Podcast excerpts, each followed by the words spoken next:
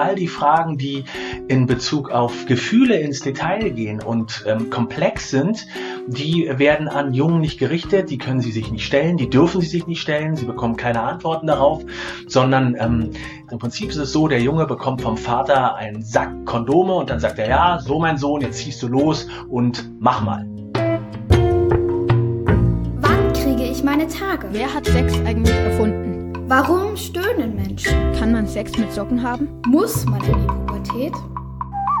Frag mal Agi.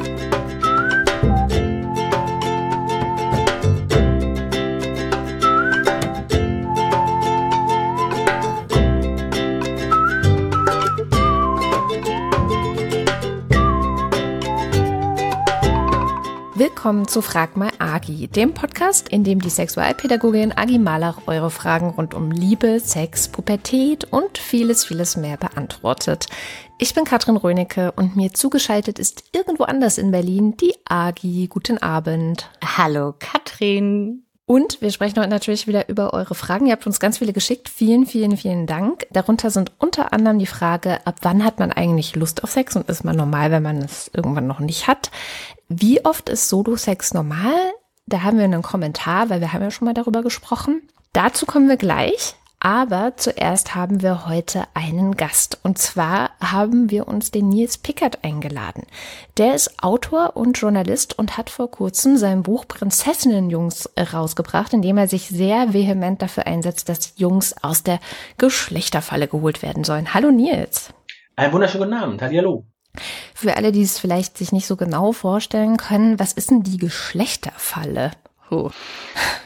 Oh, das ist so äh, grob im Prinzip, wenn man ähm, in Bezug auf Jungen, die Jungen in so Kisten steckt, die dann, da steht dann drauf stark und gefühlsarm und nicht weinen, nicht jammern, keinen Trost brauchen, sich nicht für Verschönerung interessieren. Das heißt, die Fallen für Jungen bestehen sehr oft aus Verneinung, aus Sagen, kein Mädchen, nicht schwul. Und das ist so die Falle, in die sie tappen. Und das führe ich dann im Buch aus, wie genau das wirkt und wie man da rauskommt.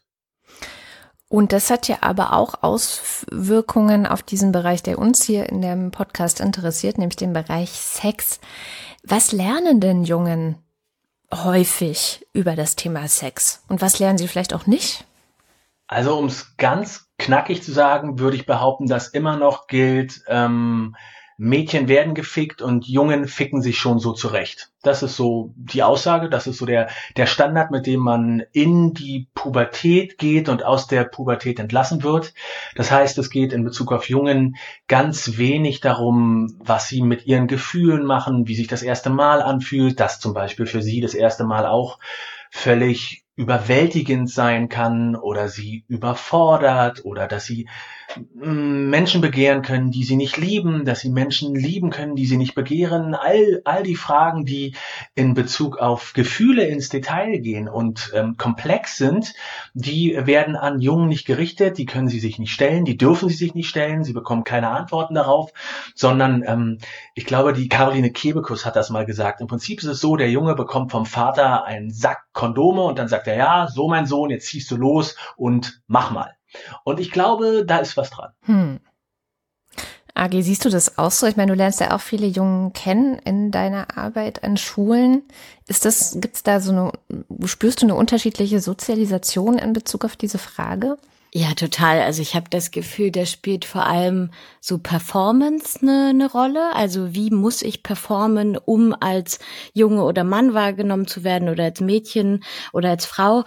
Und ich habe das Gefühl, dass es so bei Mädchen und Frauen ganz oft so ein Ding ist von, eigentlich darf ich mich nicht für Sex interessieren und ich muss irgendwie zögerlich sein und zurückhaltend, aber jetzt auch nicht zu, weil dann bin ich ja vielleicht zu prüde. Also es ist ein sehr schmaler Grad, wie ich mich als sexuelles Wesen zeige zeigen darf. Und irgendwie die Performance von Jungs ist ganz oft so, ich bin hier der größte Knaller mit dem Riesenpenis und so. Also es geht irgendwie um Größe und Wollen und mehr und Macht und uah, uga, uga irgendwie. Und halt in beiden Fällen ist irgendwie nicht so viel Raum für, was spüre ich denn eigentlich? Ne, was möchte ich denn eigentlich? Wie fühlt sich das an, wenn ich mal diese ganze Performance ablege? Mhm. Da, da, fällt mir ein gutes Beispiel für ein. Also ich habe mich für mein Buch auch auf so Seiten herumgetrieben, wo ähm, Männer dann per äh, per Kurs ähm, dazu gebracht werden sollen, sich, sich mehr als Mann zu fühlen und sich in ihrer Mannhaftigkeit bestärkt zu fühlen. Und da gibt es dann tatsächlich so, wie, so Videokurse, in denen es darum geht, ähm, wie man mit ihr äh, Sex hat, den sie nicht mehr vergisst oder eine Nacht mit ihr verbringt, dass sie danach noch eine will. Und die Frage ist, das ist ja ganz nett und so, aber was ist denn mit einer Nacht, die ich nicht mehr vergesse oder mit einer Nacht, die uns was bringt? Also das ist alles so völlig unkommunikativ und vereinzelt und auch einsam. Und ich habe, glaube ich, bei den Krautreportern mal einen längeren Text über Männer und ihre Sexualität gelesen und der Satz, an den ich mich am meisten erinnere, der mir am besten gefallen hat, war ein junger Mann, der sagte, ja, er sei nicht so der Sportficker. Und da dachte ich, ja, genau, das, das Wort hat mir gefehlt. Ja, das heißt, wir, der, die Performance-Schablone ist der Sportficker. Das heißt, ähm, dass man das Ganze irgendwie aus, als Herausforderung betreibt, als Challenge. Ja, Orgasmus ist auch ganz nett und so. Aber es hat immer irgendwie was mit Performance zu tun, mit Machen, mit sie da zu kriegen, mit irgendeinem Programm durchziehen. Aber wie sich das Ganze anfühlt, wie das Ganze äh, verlangsamt werden kann oder ähm, vielleicht lustig ist oder quietschig oder quatschig oder albern oder vielleicht auch mal blöd und wie man dann darüber spricht. All diese Dinge eignen sich Männer entweder gar nicht an oder sehr, sehr spät und meistens dann unter, ja, tatsächlich Schmerzen und Qualen. Hm, also wenn der Leidensdruck da ist, dann quasi. Ja, genau. Und das Bild verfestigt sich ja dann auch zum Beispiel in Mädchen oder Frauen. Ne? Also ich kann mich erinnern, ich war mal in einer relativ kleinen Gruppe von jungen Frauen, die waren irgendwie so zwischen 17 und 19 und äh, in meiner Fragebox gab es irgendwie den Zettel von, naja, tut das erste Mal Sex weh und ich habe Angst vom ersten Mal. Und dann haben wir darüber gesprochen und ich habe dann auch gesagt, naja, vielleicht hat dein Gegenüber ja auch Angst vom ersten Mal ne? und hat irgendwie Sorgen und ist aufgeregt und weiß auch gar nicht so richtig, was man tun soll. Die waren so, hä, nee, kann ja gar nicht sein. Ich so, äh, aber warum? Also wie, woher sollen die denn wissen, was die eigentlich machen wollen, sollen, was auch immer? Und das war für die völlig, also das kam überhaupt nicht in Frage, ja, dass ihr ja. vielleicht männliches Gegenüber auch Unsicherheiten hat und nicht weiß, was jetzt irgendwie äh, dran ist oder so, ja. Also dass das irgendwie auf allen Seiten bestehen kann. Die waren so, nee, nee, das kann nicht sein, das ist nur für uns so aufregend. Also es wird ihnen auch gar nicht zugestanden, ne, dass es da auch Unsicherheiten, Ängste oder so gibt. Mm, Nils, du sprichst ja in deinem Buch auch das Thema sexualisierte Gewalt an. Und dass das was auch damit zu tun hat, ähm, wie Jungs im Grunde zu diesem Performance-Gedanken äh, ja, ein Stück weit erzogen werden oder eben sozialisiert werden, also das einfach lernen, dass sie da irgendwas bringen müssen. Was hat das mit einem bestimmten Bild von Männlichkeit zu tun, dass es vielleicht ähm, später auch mal eben so übergriffigere oder grenzüberschreitendere Situationen geben kann? Da gibt es, glaube ich, mehrere Ebenen. Ich versuche mal ein paar anzureißen, damit es ja nicht zu lange wird. Also das erste ist, dass man Jungen im Prinzip von, von klein auf dafür belohnt, wenn sie Gefühle herunterschlucken, wenn sie die nicht zeigen, wenn sie sich äh, zusammenreißen, wenn sie ein kleiner Mann sind. Und wir sind glücklicherweise inzwischen an einem Punkt in der Gesellschaft, wo wir, wo sich dieser Zeitpunkt immer mehr nach hinten verlagert. So in der Kita scheint es noch zu gehen. Da dürfen die Jungen noch auf den Schoß und kuscheln. Das ist alles noch okay, aber so mit der Grund, Grundschule und spätestens mit dem Wechsel auf eine weitergehende Schule wird's dann ganz, ganz schwierig. Wenn sie 10, 11, 12 wären, dann schnappt die Falle so richtig zu. Das heißt, das erste ist, dass es eine Belohnung gibt für eine Form von performter Gefühlskälte. Ähm, das zweite ist, dass Sexualität in einem unglaublichen Maß überhöht wird. Und zwar ähm, ganz bewusst heteronormative, heterosexuelle Sexualität. Das heißt, wenn du dir vorstellst, dass Jungen so sozialisiert werden, dass Nähe, Intimität, Trost, Haut, Berührung nur in dem Frame Sex möglich sind, dann ist es gar nicht mehr so abwägig, sich vorzustellen, dass Jungen da so krass viel hängen und es ständig in den Raum stellen und es ständig haben wollen. Denn alle anderen Dinge, die ja auch normal sind, ähm, Weichheit spüren, Körper spüren, sich trösten lassen, sich streicheln, einfach nur Körper an Körper rumliegen, das findet ja nicht statt.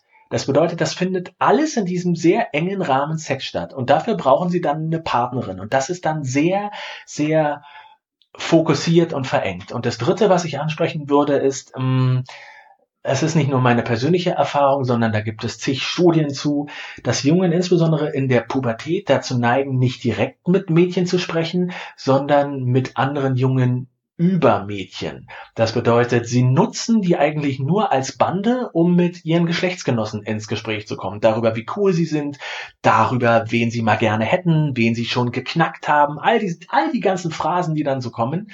Und ähm, das führt nicht gerade dazu, dass Jungen und Mädchen da auf Augenhöhe miteinander sprechen können. Und wenn du dann noch eine Ebene dazu nimmst, dass ähm, dieses angeblich immer im Raum stehende heterosexuelle Verhältnis von Jungen und Mädchen so romantisiert wird. Und zwar von Anfang an, dass man, wenn kleine Kinder zusammen im Sandkasten spielen und sagt, oh, das ist so süß, die werden bestimmt mal heiraten. Ja, nee, werden sie nicht. Oder vielleicht ist eine schwul oder eine lesbisch oder trans oder vielleicht werden sie einfach nur die besten Freundinnen. Ja, also gibt's ja ganz viele Optionen. Aber trotzdem kommt, ja, die werden bestimmt und ist ja so süß und so. Nee, ist es nicht.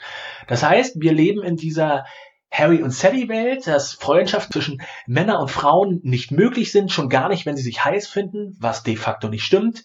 Und das wird alles so eng, dass alles auf Sex hinausläuft und dann oft um, um jeden Preis und leider dann auch, äh, wenn es dann kein Sex mehr ist, sondern sexualisierte Gewalt. Und das ist richtig, richtig schlimm. Also ich habe immer den Leitspruch, alle Botschaften für alle. Weil ich merke, ja. dass zum Beispiel halt auch Botschaften an Mädchen gesendet werden, zum Beispiel von Eltern oder anderen Erwachsenen, so, pass auf dich auf, lauf nicht im Dunkeln, zieh dich nicht so und so an. Ja, was erstmal schon mal falsch ist, weil ich kann nichts dafür, wenn mir sexualisierte Gewalt angetan äh, wird. Also, ne, ist egal, was ich anhabe, das ist nie meine Schuld. Und das wird Jungs gar nicht mitgegeben. Die Botschaft auch von pass auf dich auf, ne? Also, weil sexualisierte Gewalt kann auch gegenüber Jungs stattfinden. Und ich finde, das wird auch viel zu wenig thematisiert. Und ähm, irgendwie zu sagen, hey, gib auf dich acht und gib auch auf das Gegenüber acht. Ja, also grundsätzlich werden ja auch eher Jungs und Männer unter Generalverdacht gestellt von du bist der Täter. Ähm, gut, wenn man sich Statistiken anguckt, ist das auch häufiger so, aber ich finde, es sollten einfach alle Botschaften für alle da sein, so, ne? Also du darfst Nein sagen und akzeptiere bitte auch ein Nein, wenn das Gegenüber dir das sagt. Und das müssen halt alle hören irgendwie und nicht nur Mädchen. Sehr gut, ja, genau.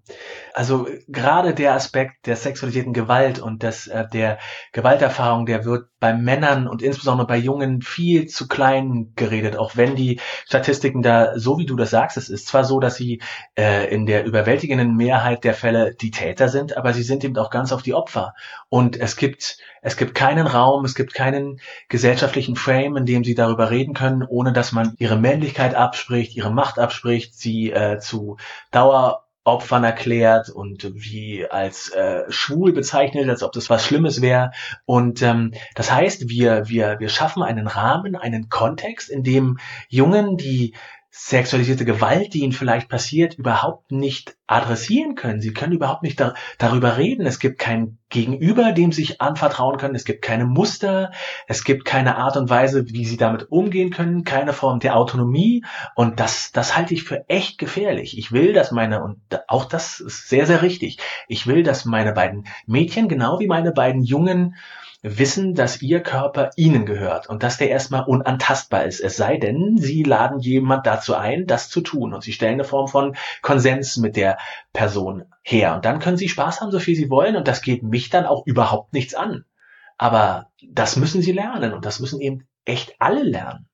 Und ich mhm. erlebe das auch ganz oft in Schulklassen, wenn wir irgendwie über sexualisierte Gewalt oder Vergewaltigung halt sprechen, dass das oftmals unvorstellbar ist, dass das halt Jungen passieren kann, ne? Was auch wieder mit diesem Bild zusammenhängt von die Jungs sind halt die Ficker, ne? Also die Aktiven und ähm, wie soll man denen denn was Übergriffiges antun? Das ist doch eigentlich gar nicht in diesem Bild möglich, ne? weil sie ja immer nur die Aktiven sind. Und ich glaube, das ähm, ist halt auch wieder super verschoben, so das Bild von wem kann denn überhaupt auch das passieren? So, weil es kann halt jedem passieren. Da gibt es ja sogar Witze teilweise drüber, so man wäre ja froh, wenn einem sowas passieren würde als Junge sozusagen. Also das habe ich tatsächlich schon gehört und bin dann ja. einigermaßen entsetzt drüber, mhm. weil Ja, weil die Betreffenden dann nicht in der Lage sind, zwischen Sexualität und sexualisierter Gewalt zu unterscheiden mhm. und tatsächlich glauben, es gibt eine Verbindung dazwischen, weil ihnen nicht klar ist, dass sexualisierte Gewalt niemals Sex ist, nicht mal ein bisschen. Das funktioniert nicht. Und äh, ich finde das auf der einen Seite schlimm, auf der anderen Seite nachvollziehbar, weil das genau das ist, ähm, was die Gesellschaft ihnen vermittelt, was wir in der Presse viel zu oft finden, wenn wir dann von Sextätern lesen und solchen Dingen, ja, als, als, als hätte das irgendwas damit zu tun, dass ähm, zwei oder mehrere Menschen Sex miteinander haben. Aber eigentlich müsste sich doch jetzt allmählich durchgesetzt haben, dass Sex immer nur einvernehmlich möglich ist. Und wenn er nicht einvernehmlich ist, dann ist es eben kein Sex. Ja. Vielleicht noch mal ein bisschen weg von dieser sexualisierten Gewaltgeschichte, wenn wir jetzt schauen, okay, es gibt da so geschlechtstypische Erzählungen, die wir vielleicht bewusst oder unbewusst in dieser Gesellschaft ähm, Jungen und Mädchen unterschiedlich mitgeben, was sie in Bezug auf Liebe, auf Sex, auf Beziehungen, dieses ganze drumherum zu glauben oder auch darzustellen haben. Was wäre denn der Gewinn für gerade auch Jungen, da rauszukommen? Ähm, ich glaube, sie wären dann freier. Ähm, sie wären freier ähm, von diesem Performance-Druck. Sie würden sich nicht mehr so genötigt fühlen, ein Programm abzuspielen. Sie hätten mehr Raum und Zeit und Gelegenheit und Spaß daran, sich auszuprobieren, zu erkunden, was ihnen gut tut und auch zu erfahren, was ihnen nicht gut tut. Und dann eben nicht erst mit Ende 20 auf die äh, Idee zu kommen, dass sie nicht so der Sportficker sind oder dass sie es vielleicht ganz schön finden, wenn man sie streichelt oder als Beispiel, was weiß ich, Standardpornografie bezieht nie die Nippel von Männern mit ein. Das ist doch absurd. Das ist doch vollkommen absurd. Das ist ganz klar eine erogene Zone. Und jetzt stell dir einfach vor, ähm, dass das die Bilder und die Sprache sind, mit denen wir Jungen die ganze Zeit beballern. Ob wir das jetzt dezidiert in einem Porno machen oder in Erzählungen, in Büchern, in Aufklärung, dass wir ständig beschweigen oder davon äh, wecken, dass es Jungen ziemlich gefallen könnte, wenn sich ihr Gegenüber damit beschäftigt oder auch wenn sie sich selbst damit beschäftigen. Und das nimmt ihnen doch was weg. Das hat doch nichts damit zu tun, dass man frei ist, seinen eigenen Körper zu erkunden und Spaß mit ihm hat und merkt so, hey, das fühlt sich gut an, ich möchte mehr davon oder ich möchte, dass, dass eine Person, die mir gefällt, mehr davon macht oder ich möchte ihr sagen und ihr zeigen, wie sehr mir das gefällt und was sie damit machen kann. Das wäre doch toll oder das wäre doch buchstäblich geil, wenn wir an den Punkt kommen könnten. Aber ich habe nicht den Eindruck, dass wir da sind, sondern wir müssen uns so, wir müssen unheimlich viel Wasser treten und uns da so durchwalzen. Und ganz am Ende, wenn wir diesen ganzen Schwachsinn, mit dem wir so zugeballert werden, dann endlich aus dem Weg geräumt werden, dann können wir feststellen, ah, das könnte sich ja gut anfühlen. Oder ähm, ja, so, so ganz nebensächliche Sachen, selbst also ich, ich habe viel mit Männern darüber geredet. Ich ähm, spreche auch viel zu Männern und ich mache Workshops zu dem Thema. Ähm, selbst Männer, die sich in ihrer Sexualität als gleichberechtigt empfinden, äh, sagen dann in einem Gespräch danach ganz oft, dass sie diejenigen sind, von denen erwartet wird, dass sie das Setting stellen. Das heißt, ähm, sie entscheiden, wann die Position gewechselt wird, sie positionieren die Frauen, sie machen die Ansagen. Also das, das sind immer, sie sind immer, äh, selbst wenn sie sich vornehmen, zurückzunehmen, selbst wenn sie ähm, äh, gleichberechtigt Sex haben wollen oder glauben, das findet auf Augenhöhe statt, sind trotzdem sie, obwohl das nicht irgendwie abgesprochen oder gesondert gewünscht war, diejenigen, die das Setting bestimmen und die Leute stellen und vorgeben, was gemacht wird. Hm. Ich finde an dem Punkt auch total spannend, über Lustlosigkeit zu sprechen. Also, weil ich glaube, das ist auch irgendwie so ein Riesending von Jungs und Männer wollen immer Sex. Ja, die sind quasi Sexmaschinen, das ist unser gesellschaftliches Bild irgendwie. Und ähm, an den Punkt zu kommen, dass Leute unterschiedlich Lust haben auf Sex, mal mehr, mal weniger. Und ähm, das höre ich dann schon, dass das sehr verunsichernd sein kann von, naja, ich möchte vielleicht gar nicht so oft Sex haben.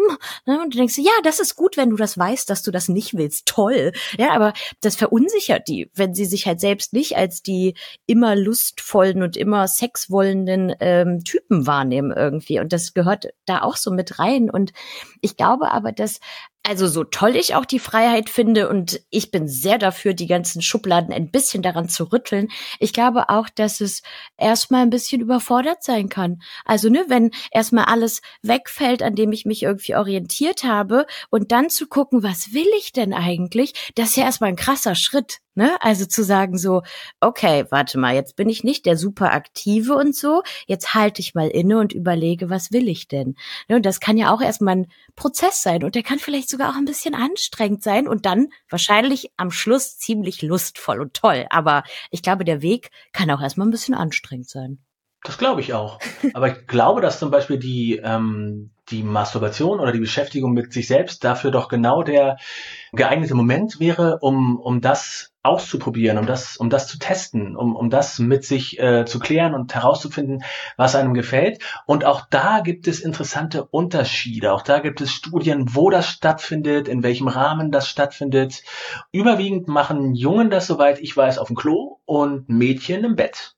Ah. Und äh, das ist doch schon mal ein interessantes Setting. Ich finde, ich finde meinen Bart jetzt ganz nett, aber das Ambiente wäre jetzt, wäre jetzt nicht so, dass ich denke, oh ja, sexy, das mache ich jetzt. Das fühlt, das fühlt sich gut an, da habe ich Bock drauf, sondern das ist dann häufig für Jungen was, was irgendwie äh, schnell erledigt wird oder wo sie nicht wirklich Zeit haben, sich, sich miteinander zu beschäftigen oder vielleicht irgendwie mal festzustellen, oh, okay, das funktioniert nicht so oder was weiß ich, die Erektion ist jetzt mal zehn, zehn Minuten weg, mal gucken, was so passiert, sondern das äh, folgt einem eher straffen Zeitprogramm. Ich gehe jetzt ins Bad, ich mache die Tür zu, ich schließe ab, ähm, dann imaginiere ich, was ich so zusammenkriege oder ich äh, ziehe mir irgendwas auf meinem Handy rein und dann dauert es nicht lange, dann bin ich fertig, dann beseitige ich die Spuren des Verbrechens, mhm. leider ja, und dann gehe ich, dann verlasse ich diesen Ort und tue so, als wäre nichts passiert. Ich finde das sehr un unlusthaft. Und ich finde, es darf es ja auch geben, ne? Also so dieses schnelle und ich weiß, wie auch, ich mich klar. zum Orgasmus, bringe, das ist ja super, aber das hat halt auch nichts von irgendwie Hingabe und ich nehme mir Zeit mit mir selbst, ne? Also es ist ja irgendwie auch Beziehungspflege. So Sex mit sich selbst ist irgendwie auch Beziehungspflege mit sich selbst und ähm, ja und auch was total. von Hingabe und von Erkunden und so. Und was ich total spannend fand, was du in deinem Buch geschrieben hast, ähm, war der Aspekt auch von Stöhnen. Also du hast es so in Zusammenhang mit Pornografie gebracht, aber dass meistens eher ähm, Frauen irgendwie Töne machen, stöhnen beim Sex laut sind und ähm, Männer sich da eher zurückhalten. So und was ich total krass finde, weil ich das, also Atmung und Stimme hat ja ganz viel mit dem Körper zu tun und mit dem Beckenboden und dann ja auch mit dem Genital und so. Also das kann ja auch sehr lustfördernd sein, Töne zu geben, aber auch das wird so unterbunden. Ne? Also vielleicht darfst du halt mal am Schluss grunzen, aber dann war's das irgendwie auch. Genau, also von den Frauen wird es in einer bestimmten Art und Weise erwartet. Das darf in unserem Kulturkreis nicht zu viel sein. Es gibt äh, auch sexuelle Kulturkreise, da wird es dann quiekiger verlangt oder lauter. Also es gibt es gibt tatsächlich interessante Unterschiede in den in den einzelnen Kulturkreisen dann. Ähm, und bei Männern aber es ist fast immer so, dass sie sehr leise da sind. Wenn, dann sind es kleine Grunzlaute oder es wird dann ähm, in der Pornografie oft von den männlichen Konsumenten als störend empfunden, weil es darum geht, dass sich dann äh, in ihrem Kopf zumindestens der äh, männliche Darsteller zu sehr in den Vordergrund drängt und, und ihnen quasi die Illusion dann nimmt, dass der so ein Proxy-Schwanz für sie ist. Ja, also wenn, wenn der Darsteller möglichst wenig auftaucht, sondern, sondern nur als begattenes Geschlechtsteil da ist. Und ganz wichtig, ich rede jetzt nur von dieser völlig normativen, strunzdoofen, nicht ein, einfallsreichen Pornografie, dass es da auch ganz tolle Sachen gibt, ganz empowernde Sachen, ganz, ganz schöne Sachen, die das sehr viel besser machen, das ist ganz klar. Also ich äh, führe hier keinen äh, Feldzug gegen Pornos, um Himmels Willen. Aber ähm, in den meisten Fällen ist es das halt schon. Und da gibt es dann quasi, ich würde sagen, die Validierung dessen, dass einem Mann das gefällt, ist die Tatsache, dass er eine Erektion hat. Und das ist, finde ich, auch echt nicht unproblematisch, weil ich kann auch eine Erektion haben, wenn es mir nicht, nicht so gut geht. Oder ich kann mhm. tatsächlich auch eine Ejakulation haben, die ähm, jetzt mit einem Orgasmus nicht so viel zu tun hat. Als Ja. Beispiel fällt mir ein, ich habe mich äh, nach der Geburt meiner jüngsten Tochter sterilisieren lassen, weil vier Kinder echt genug waren und das immer der Plan war. Der Eingriff an sich war völlig problemlos, war alles echt super entspannt, hat ein bisschen danach gezogen, so als hätte man mir ein paar Tage davor in die Nüsse getreten, aber es war halt stumpf so der Schmerz, es war okay. Und ein paar Wochen später musst du aber eine Spermaprobe dann abgeben, damit sie testen können, ob da noch was schwimmt. Und wenn da noch irgendwas schwimmt, dann wäre das halt nicht so gut gelaufen. Und äh, die Probe musste ich halt morgens um halb neun in dem Labor abgeben.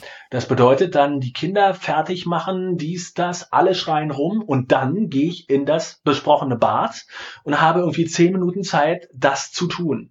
Und ey, glaubt mir, das ist alles andere als sexy. Ja, das ist dann einfach nur, äh, okay, wie kriege ich das hier jetzt irgendwie über die Bühne? Und das fühlt sich nicht sexy an, das fühlt sich nicht so an, als hätte das irgendwie auch nur im entferntesten was mit Orgasmus zu tun, sondern das ist das Bedienen von einer Körperfunktion, das ist ein bisschen so wie Niesen, nur ein bisschen besser, aber mehr ist nicht drin. Mhm. Ja.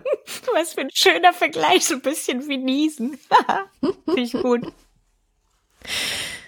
Wunderbar. Also ich habe keine weiteren Fragen. Agi, hast du noch Kommentare? Ich hätte noch Ich bin jetzt erstmal Tausende. Ich bin ja hier. Also, Eben, noch ist er da. Nutzt die Chance. Ähm, was, also du hattest das, glaube ich, auch so ein bisschen in deinem Buch geschrieben mit äh, deinem Sexualkundeunterricht. Äh, der war Oh. nicht so geil, ne? Ähm, ich, der war furchtbar. Das glaube ich dir gerne. Ich hatte ja in meinen 13 Jahren Schule gar keinen. Also Glückwunsch, an mir ist einfach Oh. alles vorbeigegangen. Und das ist jetzt hier mein Beruf. Aber gibt es etwas, wo du sagst, das würdest du dir total wünschen? Also weißt du, jetzt nehme ich mir quasi Tipps von dir, wie ich meine Arbeit besser machen kann. Also erstmal würde ich deine Arbeit ganz gerne sehen, weil ich glaube, dass die ganz toll ist und ganz wichtig und ähm, sowas ist immer gut.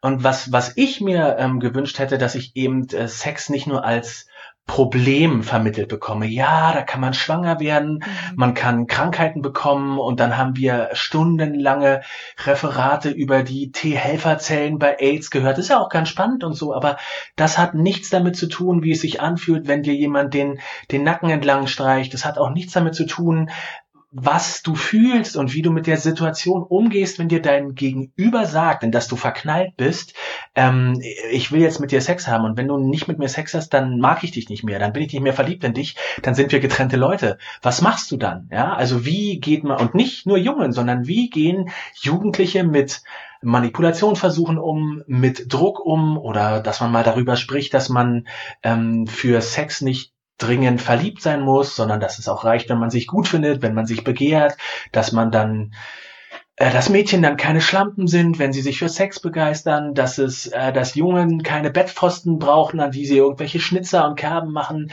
sondern dass das alles ein bisschen freier ist und mehr an den Leuten dran und dass wir mehr darüber reden, wie sich das anfühlt und mehr über darüber reden, was Konsens ist, wie wir Konsens herstellen und vor allen Dingen, was Konsens nicht ist und was daraus dann folgt. Nämlich, dass man die Handlungen einstellt und zwar ohne, dass man irgendwem das vorwirft, sondern das kann passieren, weil es wichtig ist, aus einer Laune heraus, weil sich was nicht gut anfühlt, weil es in Richtung Gewalt geht keine Ahnung, weil es zu spät ist, weil das Wetter gerade gedreht hat oder man Hunger hat, ja, und alles das ist legitim. Und alles das hat in meinem Aufklärungsunterricht nicht stattgefunden, sondern ich habe einen weirden Film gesehen, der auch noch wirklich nicht nur ähm, Dinge vermittelt hat, die ich nicht wissen wollte, sondern teilweise auch falsche Dinge, übergriffige Dinge, Dinge, wo dann die Frau versucht hat, dem Mann das Recht zu machen und der Mann es erwartet hat, und das war alles voll gruselig und creepy und ich, ich wusste das als Jugendlicher nicht ganz einzuordnen, was mich da stört. Und je älter ich geworden bin, umso mehr dachte ich so, oh, was hat man mir denn da gezeigt? Das Wunder der, des Lebens oder der Liebe, aber das war grauenhaft. Ähm, es war nackt, ja, und es war auch irgendwie hihihi, aber viel, viel mehr war nicht drin. Und mehr über Gefühle reden, mehr auch über den Körper reden und nicht nur über primäre Geschlechtsorgane, ähm, mehr darüber reden, dass es nicht, ähm, ja, dieses Überhöhen auch des ersten Mals, es muss mit dem Richtigen sein oder mit der Richtigen, so ein Quatsch. Für wie viele Leute war es die Richtige, der Richtige? Es kann ja auch reichen, dass die Person für den Moment, für diesen Augenblick, für diesen Akt die richtige Person ist. Das wäre doch, das wäre doch geil, das wäre doch super. Und wenn wir das den Kindern und Jugendlichen vermitteln würden, such dir doch jemanden, bei dem du das Gefühl hast, für das, was ich da machen will, für das, wie es mir mit mir geht und wie es es auch für mich anfühlt, wäre das die oder der Richtige. Und wenn sie oder er das Gleiche fühlt, dann go for it. Dann habt Spaß, dann macht es. Vielen, vielen Dank, lieber Nils. Ähm, das war wunderbar, dass du uns ein bisschen erzählt hast über dein Buch und vor allem eben auch, wie wir Jungen aus der Geschlechterfalle in Bezug auf Sex befreien könnten. Ich kann nur sagen, alle sollten ein Buch kaufen, also vor allem Eltern. Ja, bitte. Selbst ich habe noch so viel gelernt. Ich dachte ja, hey, ich kenne Nils und hey, ich mache seit so vielen Jahren Feminismus. Was kann ich schon noch Neues aus diesem Buch lernen? Und ich war total geflasht davon. Vielen, vielen Dank. Sehr gerne.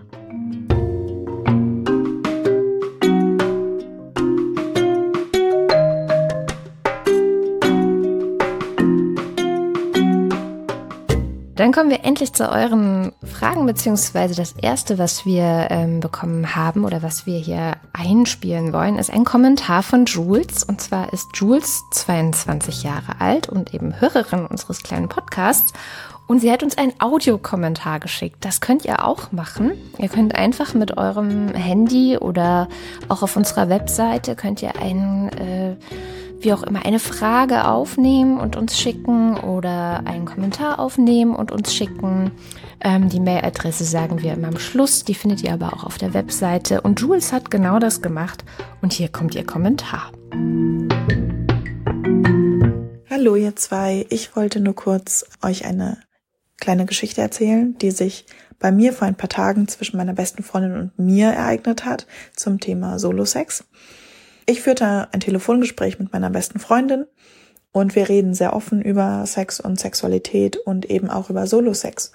Und sie fragte mich, ob ich das Gefühl hätte, dass mein Masturbationsverhalten noch in einem gesunden Rahmen wäre. Und ich war so komplett schockiert schon fast, weil ich dachte, wie kommt sie auf diesen Gedanken, dass es nicht so sein könnte? Ähm, also sie weiß auch, beziehungsweise ich erzähle das auch immer sehr offen, ähm, dass ich so einmal die Woche masturbiere, manchmal einmal alle zwei Wochen. Ähm, Wenn es sehr häufig ist, dann zweimal die Woche so. Also in dem Rahmen verhält sich das so. Hat mich komplett umgehauen, einfach, dass sie auf diesen Gedanken kommen kann, weil ich darauf noch nie gekommen bin, dass das irgendwie äh, zu viel sein könnte. Und äh, wir haben darüber halt dann gesprochen.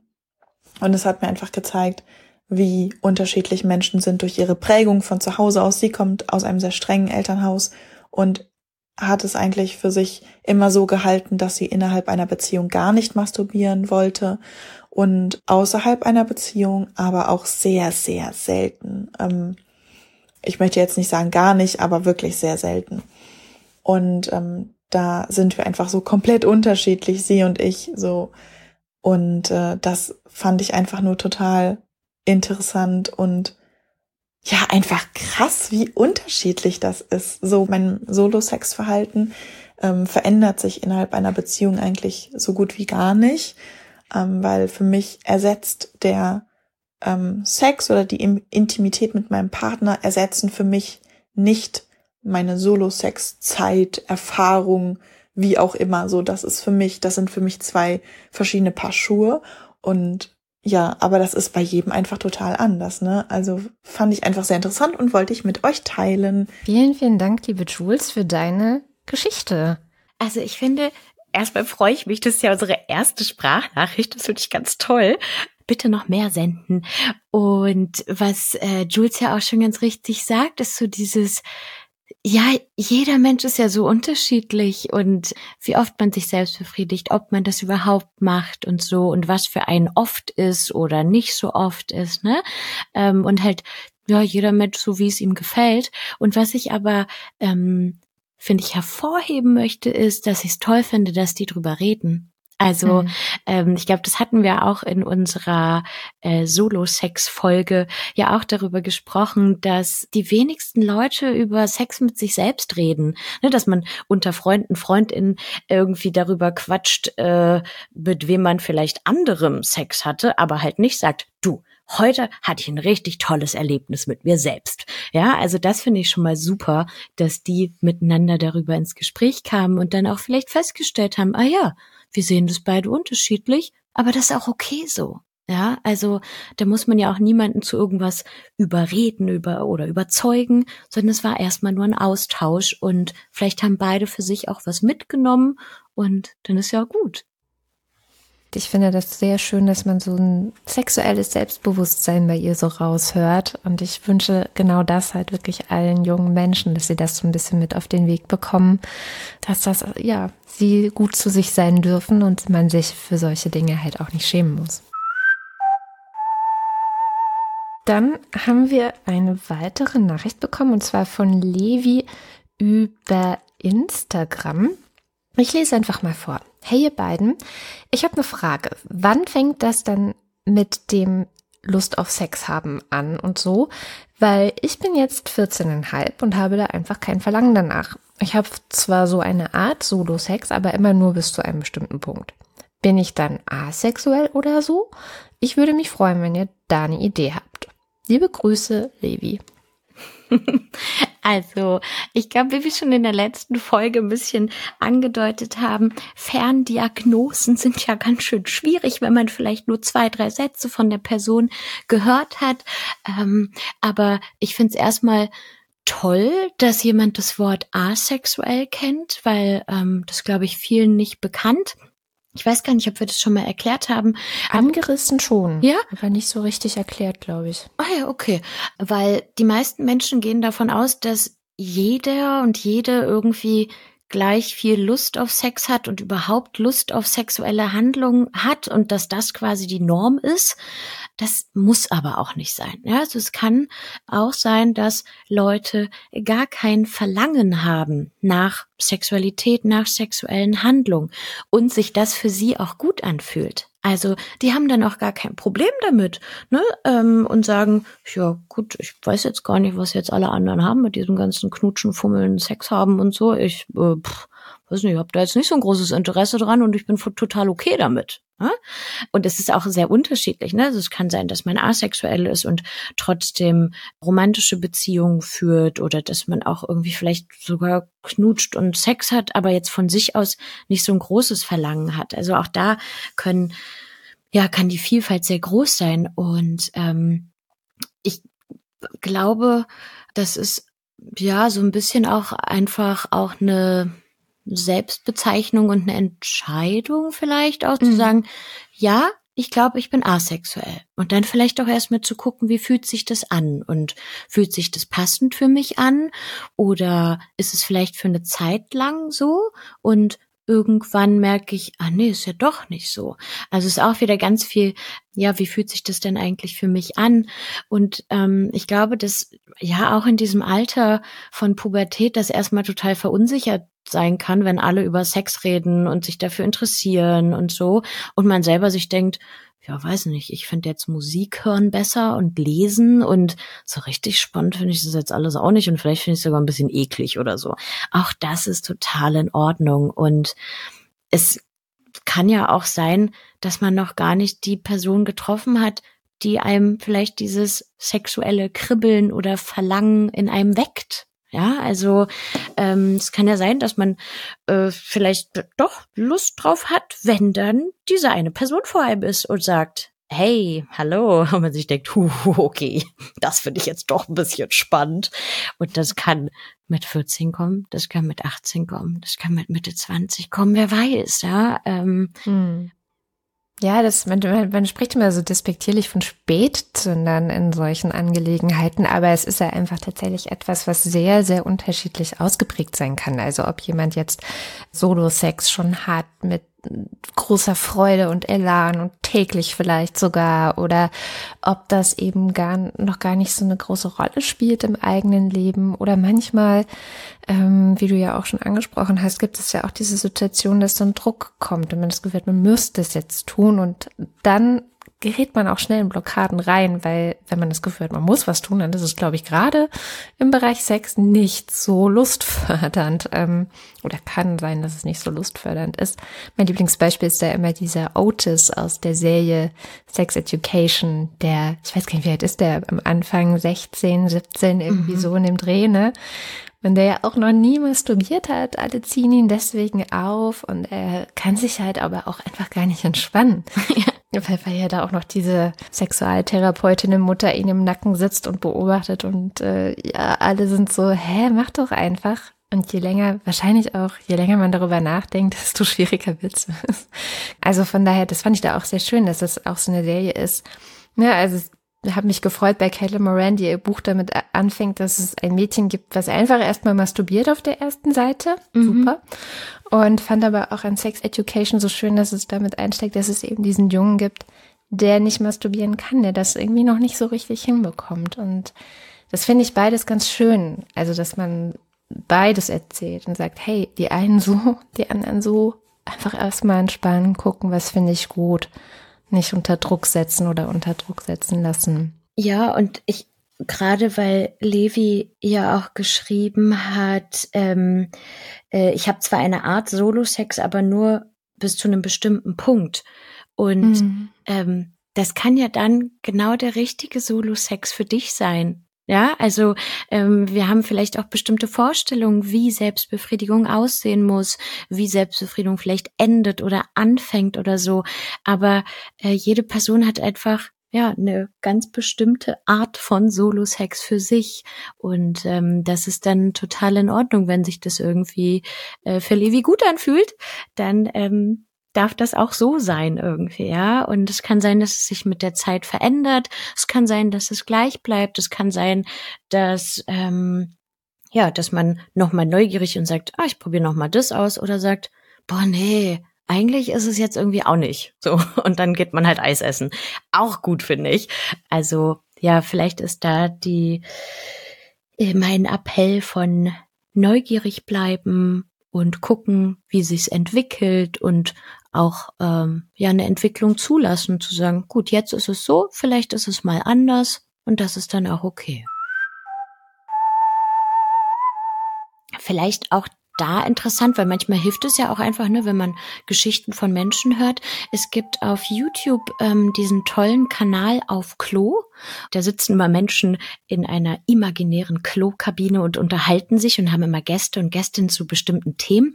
Und ich weiß, da gab es auch mal eine Folge zum Thema Asexualität. Und da wurde eine Person eingeladen, die asexuell ist und die erzählt einfach ein bisschen, wie das so für sie ist.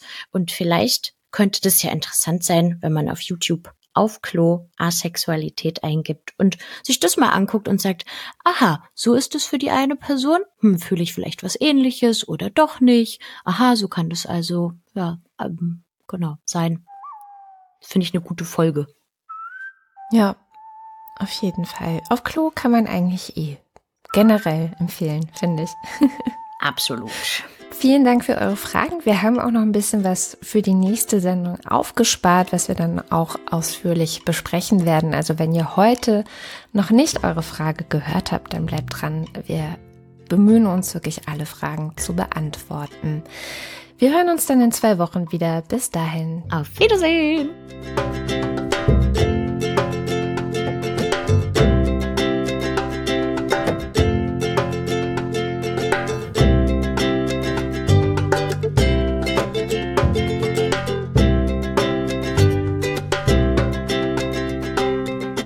Der nächsten Folge ist Agis Kollege David mit dabei. Das heißt, wenn ihr ihm Fragen stellen wollt, dann schickt sie uns möglichst bald.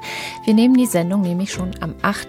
Juli auf. Also sollte eure Frage bis dahin hier sein. Und zwar bei mail at fragmalagi.de Das ist unsere Mailadresse.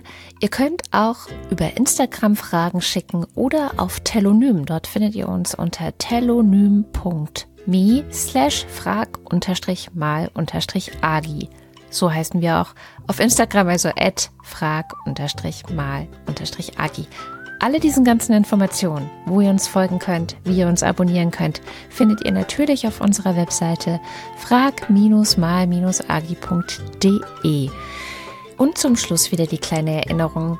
Das hier war die sechste Folge. Das heißt, es ist schon die Hälfte der ersten Staffel vorbei.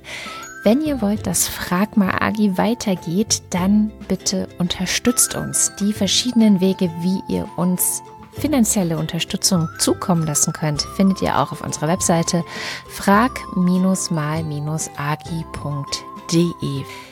Ich bin Katrin Rönicke. Zu hören war Agi Malach, mit der wir diesen Podcast machen. Nils Pickert war zu Gast. Frag mal Agi ist eine Produktion von Haus 1 und die Musik ist von Blue Sessions.